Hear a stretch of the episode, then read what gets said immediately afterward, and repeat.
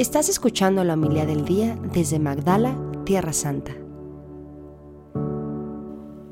Una vez que Jesús caminaba por la ribera del mar de Galilea, vio a dos hermanos, Simón, llamado después Pedro, y Andrés, los cuales estaban echando las redes al mar porque eran pescadores. Jesús les dijo, síganme, y yo los haré pescadores de hombres. Ellos inmediatamente dejaron las redes y los siguieron. Pasando más adelante vio a otros dos hermanos, Santiago y Juan, hijos de Zebedeo, que estaban con su padre en la barca, remendando las redes, y los llamó también. Ellos, dejando enseguida la barca y a su padre, los siguieron. Palabra del Señor.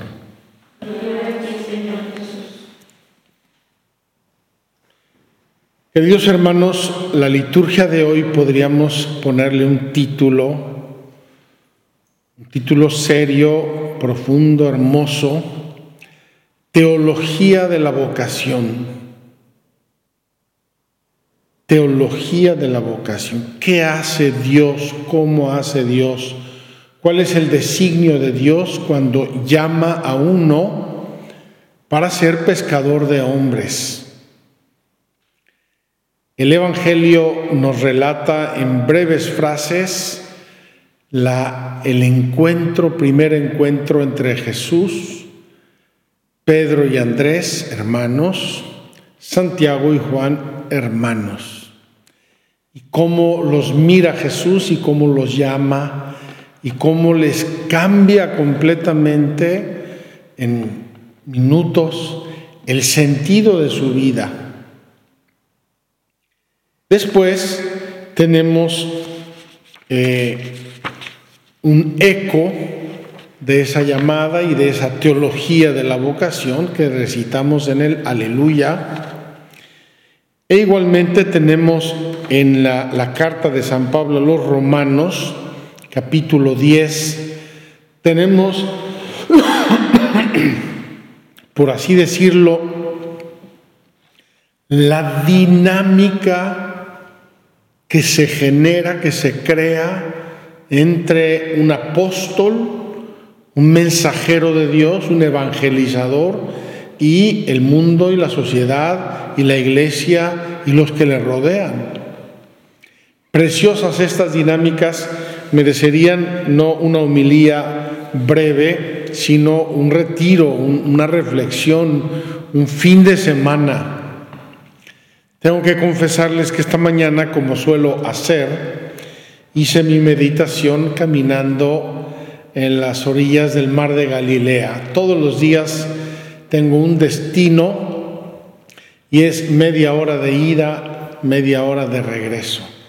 En esa media hora me toca ver el amanecer y me toca ver el lago y el clima, el ambiente que obviamente he visto durante casi 20 años y que no he visto dos iguales.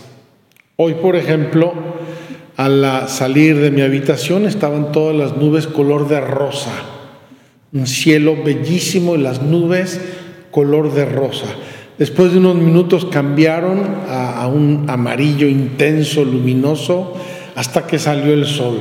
Más o menos media hora caminé hasta mi destino y ahí estaba yo cuando salió el sol y regresé ya con el sol amanecido. Y en ese paseo y en esa meditación pensaba yo, esta orilla del mar de Galilea, ¿cuántas gentes la habrán experimentado en su vida? ¿Cuántos hombres y mujeres en la historia de la humanidad habrán visto la mirada de Jesús que les llamaba, ven, quiero hacer de ti pescador de hombres. ¿Y qué significa ser pescador de hombres? Porque yo me he preguntado muchas veces cómo se habrán mirado Pedro y Andrés después que Jesús les dijo, vengan conmigo que van a ser pescador de hombres. Habrán mirado sus redes diciendo, ¿aguantarán estas redes a pescar hombres o necesitamos unas redes un poco más fuertes? ¿Qué entendieron en ese momento Pedro y Andrés, Santiago y Juan cuando Jesús los invitó a ser pescador de hombres? ¿Acaso era la primera vez en su vida que escuchaban el concepto pescador de hombres? Ellos que eran pescadores, que habían vivido aquí toda su vida, que habían convivido con tantos pescadores, profesionales, pescadores, expertos de toda la vida, pero pescador de hombres. Y lo habrían de entender de allí a poco. La red que Dios les daba ahora y ponía en sus manos es la verdad, el Evangelio. Y hay que poner las redes, es decir, predicar, enseñar, proclamar la verdad y dejar que los hombres la conozcan y caigan hasta el fondo en esas redes porque así serán felices. Así les llegará la salvación. Así se harán gente positiva, gente, agentes de cambio, catalizadores en los mecanismos de la sociedad, de la historia, de la humanidad y de la iglesia. Este mecanismo lo describe San Pablo en la carta a los romanos. Lamentablemente voy solamente a mencionar dos o tres cosas. San Pablo se plantea una cosa como inicio, digamos, en, el pasaje escogido hoy. Ya no hay judíos y ya no hay no judíos. Todos somos iguales. Jesús ha cambiado el paradigma de la historia de la salvación. Antes había un pueblo elegido, ahora todo mundo puede ser elegido por Dios. Todo mundo ha sido llamado, incorporado a la salvación en Cristo se ha restablecido la historia de la humanidad, regenerado completamente. Ninguno cree aquel quedará defraudado, porque no existe diferencia entre judío y no judío.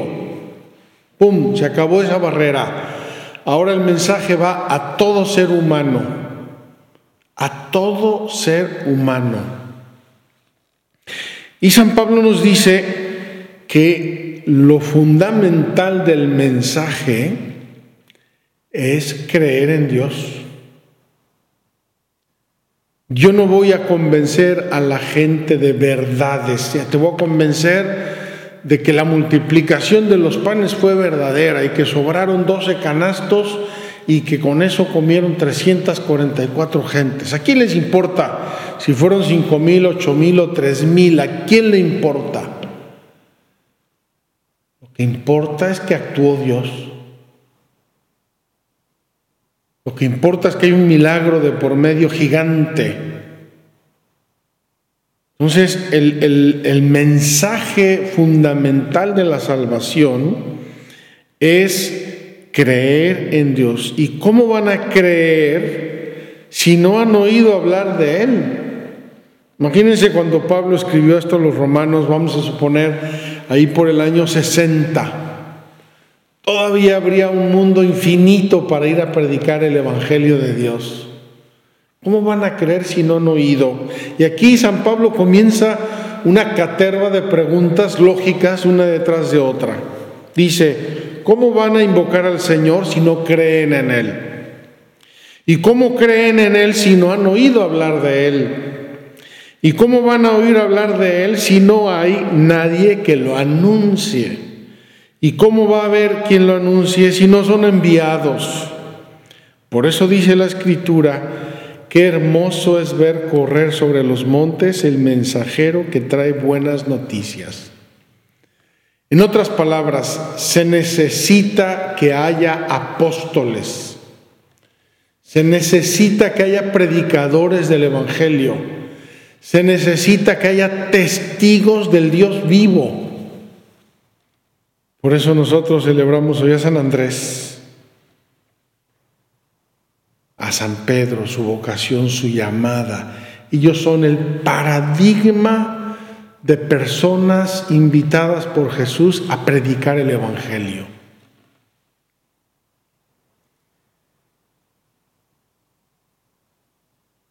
Y luego, obviamente, cómo lo acepta la gente. Porque predicadores puede haber 25 millones, pero lo acepta la gente y dice, entonces yo pregunto, ¿acaso no habrán oído la predicación?